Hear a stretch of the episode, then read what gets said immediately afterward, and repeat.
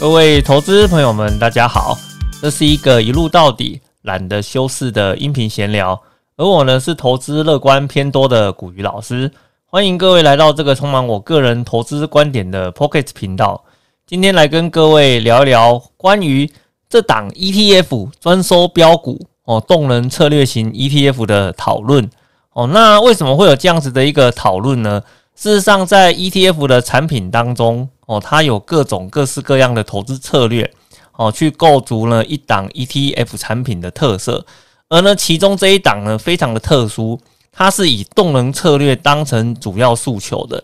可是呢，通常我们在市面上听到这一档 ETF 产品名称的时候呢，很难跟动能策略把它给联想在一起。哦，主要的原因是我们平常在看这一档产品的时候，都是看它的简称，而不是看它的全名。哦，导致呢，我们呢，呃，在看 ETF 的时候，有可能去错过了这一档非常具有特色型的一个产品。所以，我们今天呢，就花一点时间。来帮各位简单的来介绍哈这一档产品它的特色哦，以及呢它的一个策略到底是怎么一回事。那当然啦，在我们节目开始之前呢，还是要帮老师自己工商服务一下啦啊，就是老师的新书《躺着就赢，人生就是不公平，股鱼最强存股秘籍》哦，已经在博客来上市了哦。那里面的话呢，是收录老师呢在过去两年在东森的理财达人秀里面所教导的各种。跟投资相关的，以及跟 ETF 相关的一些所有的投资技巧哦，我们把它做了一个会诊以及资料的补充哦，放在这本书里面哈，它可以把它当成是一个纯股的教科书。如果各位呢对纯股这个议题感到非常有兴趣的话呢，可以把这本书哦找来看。我相信呢，它对于你的在纯股观念上的一些启蒙啊，或者是些一些技巧的补强，一定都会非常有帮助的。那我们在一开始的时候啊。我们先来跟各位谈一谈啊，什么叫做动能策略？哈，哦，动能策略哦，这个名词上听起来哈有一点学术的感觉。可是呢，我如果把它换成另外一种说法哦，你就可以非常容易的理解哈啊，这个叫做追高杀低型的策略哦，这样子就听得懂了嘛，对不对？我们很多投资人在市场上啊，事实上呢。在投资的过程里面呢，都是一直采用追高杀低型的一个方式哦，来作为他投资的一个主要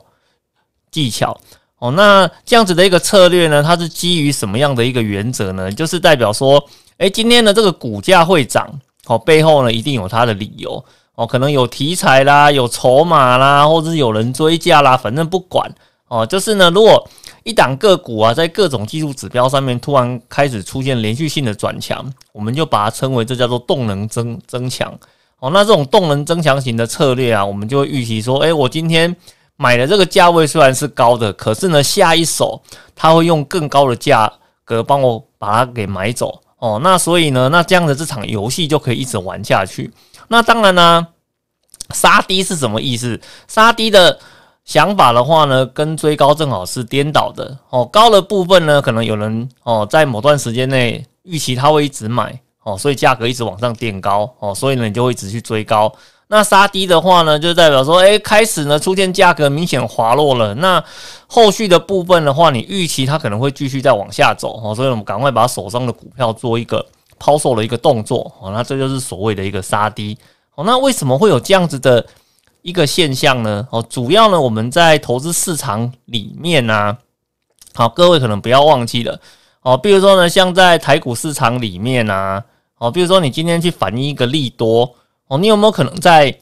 一天的时间内就把这个利多给涨完了？哦，恐怕是不太可能。哦，就像说，因为台股，因为它每天有涨跌幅十趴的一个限制嘛，在更早期的话呢，是七趴的一个限制，可是哦。你像在那个美国市场啊，有时候利多利空啊，它是没有涨跌幅限制的，它也不见得一天就会反应完的。所以呢，更何况是台股，它有所谓的七趴跟十趴的一个限制在这个地方。哦，那所以说，那既然涨跌幅的这些呃利多利空的消化不会一天就结束的话呢，那你就有可能会看到一个什么情况，就是让它可能每天呢都一直涨，一直涨，一直涨，一直涨。哦，这个就是所谓的动能。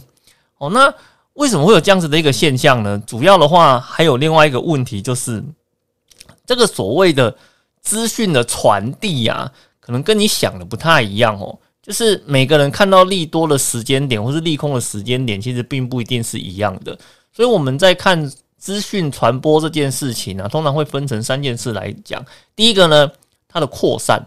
哦，它到底是用什么管道让其他人呢去接收到这样子的一个讯息哦？那这跟你平常是用哪些媒体在接收消息？哦，也会有一点关联性嘛，对不对？比如说这个利多啊或利空啊，只发布在 A、B、C 各种媒体，可是刚好你手上是用 D 媒体、E 媒体的话呢，不好意思，那就可能就没有看到这个讯息。我说第一个，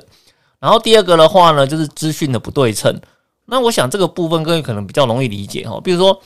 法人所掌握的资讯跟散户所掌握的资讯哦，或是跟专业投资人掌握的资讯，可能呢。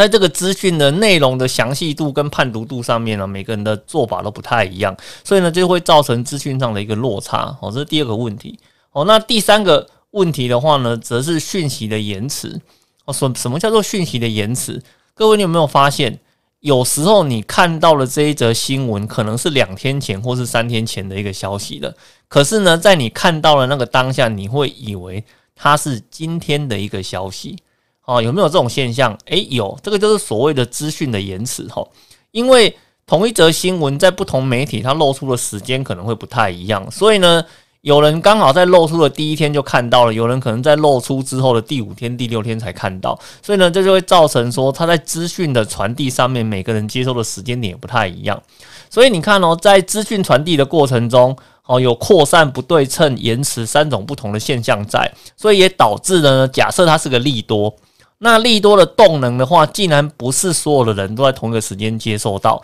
那就代表说呢，哦，它的动能就有可能会继续哦产生延续的一个动作。那当然反过来讲，利空的部分呢，就是会一直延续的往下出现那个利空的一个动作哦。所以呢，这个就是所谓的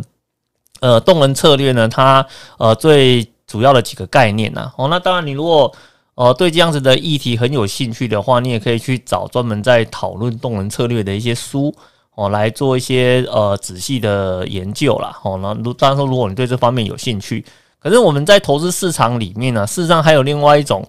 相反投资概念的呃投资策略哦，这也是我们比较很多应该说纯股族很熟悉的啦。哦，就是呃那个价值投资哦，因为价值投资就是一种反向策略嘛，它不追。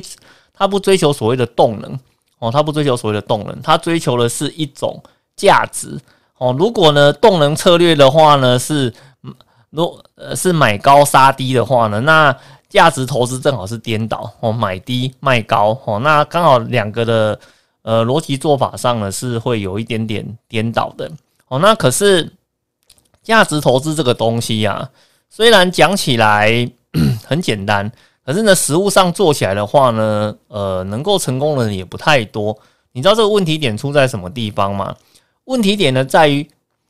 你如果那个价格出现的时候，你也不一定敢买啊，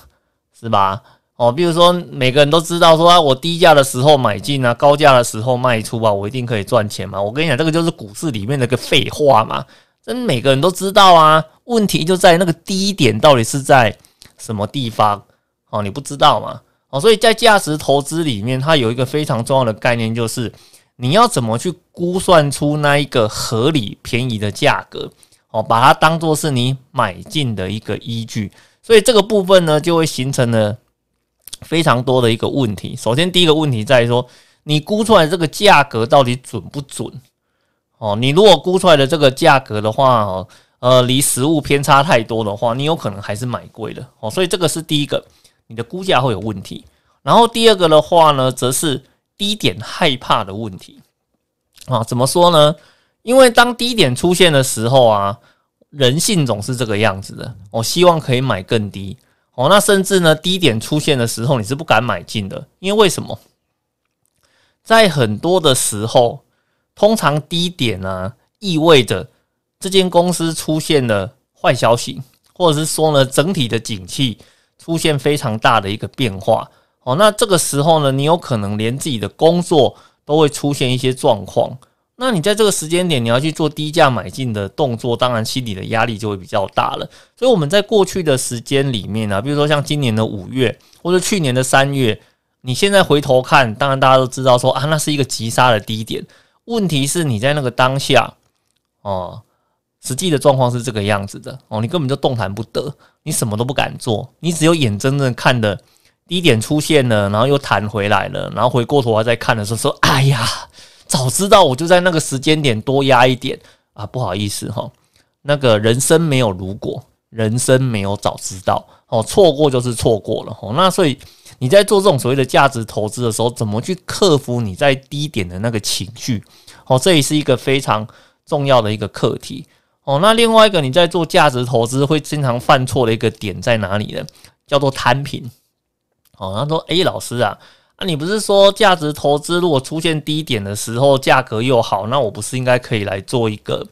呃连续性的买进吗？在低档的时候呢，提高我的布局。哦，观念上是正确的，可是呢，在实物上哪个地方会犯错？你买错了标的物。”哦，因为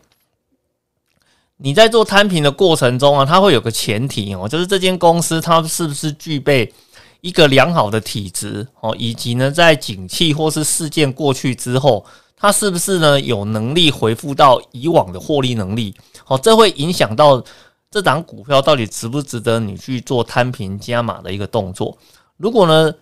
这档呃这档公司它本身的体质不好。然后呢，经过景气啊，或是呃事件的打击，让他的体质变得更差了。那你在这个时候去做一个加码的动作，那只是呃越摊越平的一个效果嘛？因为它有可能打击过后，它的获利能力也回不来了哦。所以这个是在我们在做个股选择的时候，你必须要去注意到的一个问题。所以呢，有时候我们在谈所谓的选股问题的时候，我们常会跟投资人讲说，你一定要注意这间公司有没有办法撑过一个景气的循环，以及呢，这间公司过去有没有遭遇到一些哦比较大的打击，而它又能够从打击中站回来，然后重返荣耀的哦。如果有这种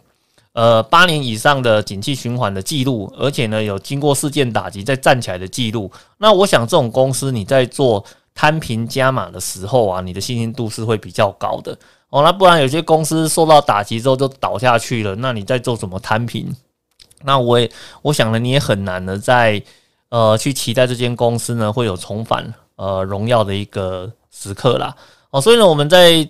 第一段的部分，我帮各位做一个简单的呃整理哈。所谓的动能策略是什么？哦，动能策略的话呢，就是追高杀低。哦，那价值策略是什么？它是动能策略的相反哦，它就是买低卖高哦。那至于呢，这两种策略有没有绝对的对错？没有，我就看呢，你投资上来讲，你比较认同哪一种策略的做法，然后专心的去执行它就对了哦。所以呢，动能策略呢，你把它整归纳成一个最简单的准则哦，到底会是怎么做呢？就是第一个试单哦，先下一个小量单哦，确定呢它。股价的方向是不是符合你动能策略的预期？哦，如果呢符合你动能策略的预期，第二件事要做什么？加码哦，你股价涨越高，我就持续的加码哦，把我的资金呢慢慢的往这一档里面去做投入的一个动作哦。那接下来的话呢，就是说，诶，当他发现涨不动了，或是发现呢，诶，他的趋势好像反转，开始往下走的时候呢，毫不犹豫，立刻走人，我就卖掉了哈。不管这间公司呢，接下来还有没有什么利多啊，还是什么消息，反正你看它动能的一个指标开始往下走的时候，要毫不犹豫的立刻走人哦。所以这个就是你在看动能策略的时候，我帮你把帮各位帮你做一个整理，它最简单的啊一个执行准则，大概就是啊会是这个样子。那我们刚刚在前面的部分哦，帮各位介绍了一下关于动能策略它呃最基本的理解哈，以及呢它跟价值策略它的一个差异性在什么地方。那我们在台股市场里面呢，有一档产品，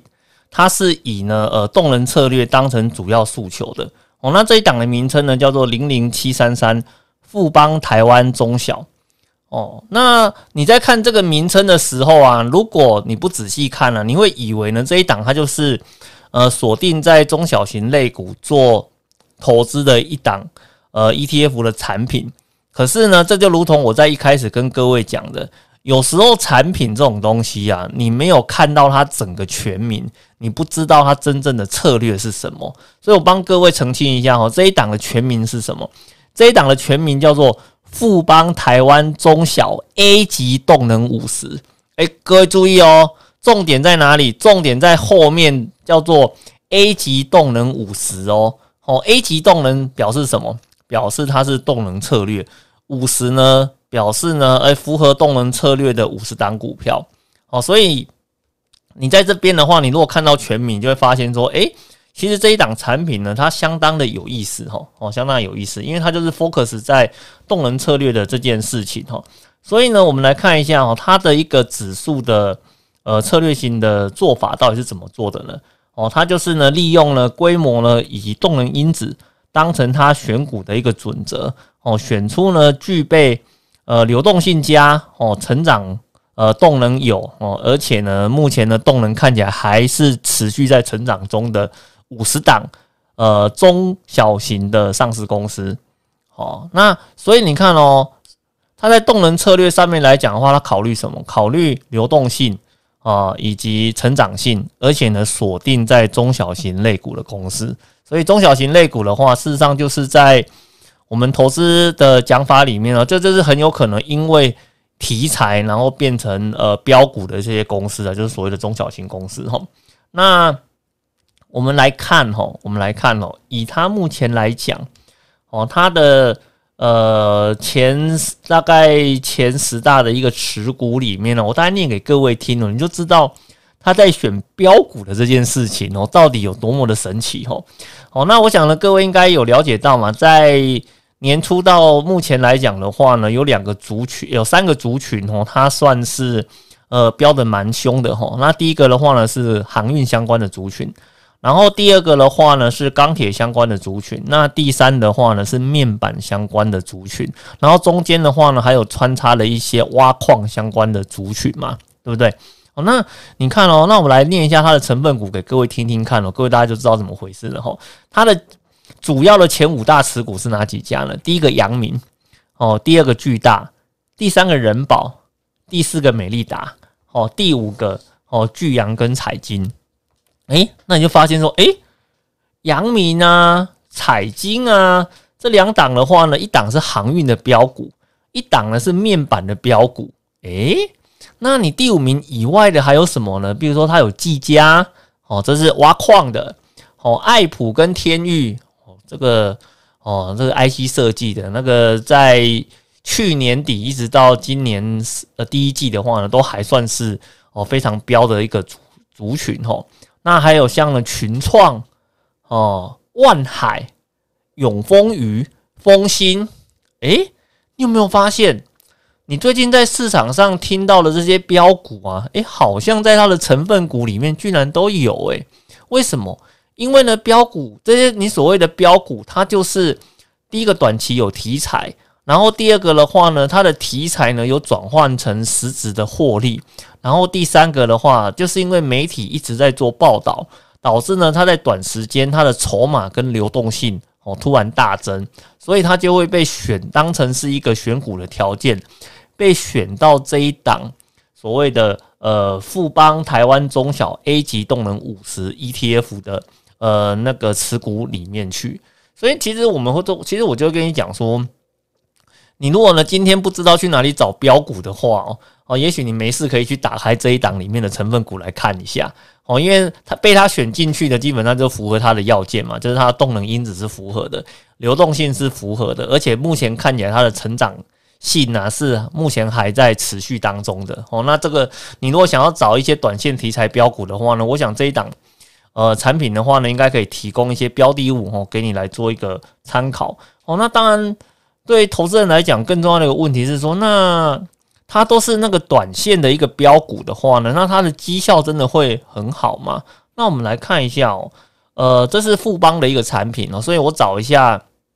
富邦呢，它有另外一档，呃，叫零零六二零八哈，那个台湾采集五十哈，它是锁定跟那个呃台湾的前五十大公司的绩效去做绑定的，可以相当于是追追踪大盘的一个概念哦，那。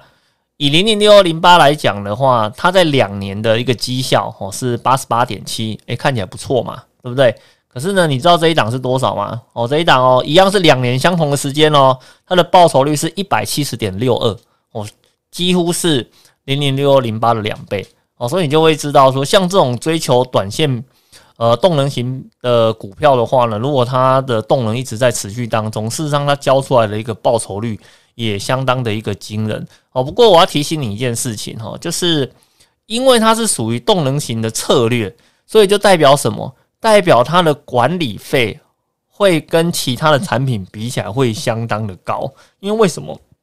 动能策略型的产品啊？它意味着它的一个周转率哦，会比其他的产品会来的多次哦，而且呢频率可能会很高哦。比如说呢，你像零零六零八这种追求市值前五十大的，它有可能啊，在呃一季啊或是一整年下来啊，那成分股替换的频率不怎么高嘛，对不对？可是像这种动能型的，它就有可能啊，它在一季锅或是半年锅里面的成分股换了一半。哦，所以它在这个部分，它就会把它反映到它的管理费上面去。哦，所以呢，它的管理费会比其他的 ETF 产品哦，会来的再更高一点。可是呢，比较高的管理费，如果能够换到比较好的一个报酬的话呢，那事实上啊，我想这个管理费呢，付起来就比较不会这么心痛嘛，对不对？哦，所以我们在看产品的时候啊，我们也会提醒各位投资朋友，就是说你不要。因为看到它的管理费好像比较高，就先否决了这一档产品哦。那我想这样子的一个呃观念的话呢，是有待商榷的。我们应该去仔细的去比较，到底我多付出的这些费用有没有让我多拿到？好，如果呢多付出的背后等于是多拿到，那我想。你多付出这笔费用，你也不会心痛的哦。我们比较怕的是什么？我多付出了，可是我却没有多拿到，这代表呢，我多付出的这一块是个浪费。好，那我想这是我们在看 ETF 费用的这件事情啊，我们有一些观念的部分呢，需要仔细的去做一些思考的地方。好，那我们在最后啊，来跟各位谈一谈那个零零七三三的一个搭配性的用法啦。我想你会不会说，哎，前面听到说，哎？它的采用动能策略啊，而且呃整体的绩效看起来比追踪大盘的零零六零八来的好这么多，那我是不是应该要把我的产品直接压身家全部通通都压下去了啊？我会跟各位讲，哎，千万不要这么做哦，千万不要这么做哈。哦，这是我们投资人在看投资这件事情常常有的一个通病哈，就是觉得呢，A A 产品的报酬率非常的好。哦，那我想要呃赚的多一点，赚的快一点哦，去达成我财务的目标，我就想要做一个 all in 的动作。那我想哦，这是一个不太健康的投资逻辑啦。因为为什么？请各位一定要记住一件事哦，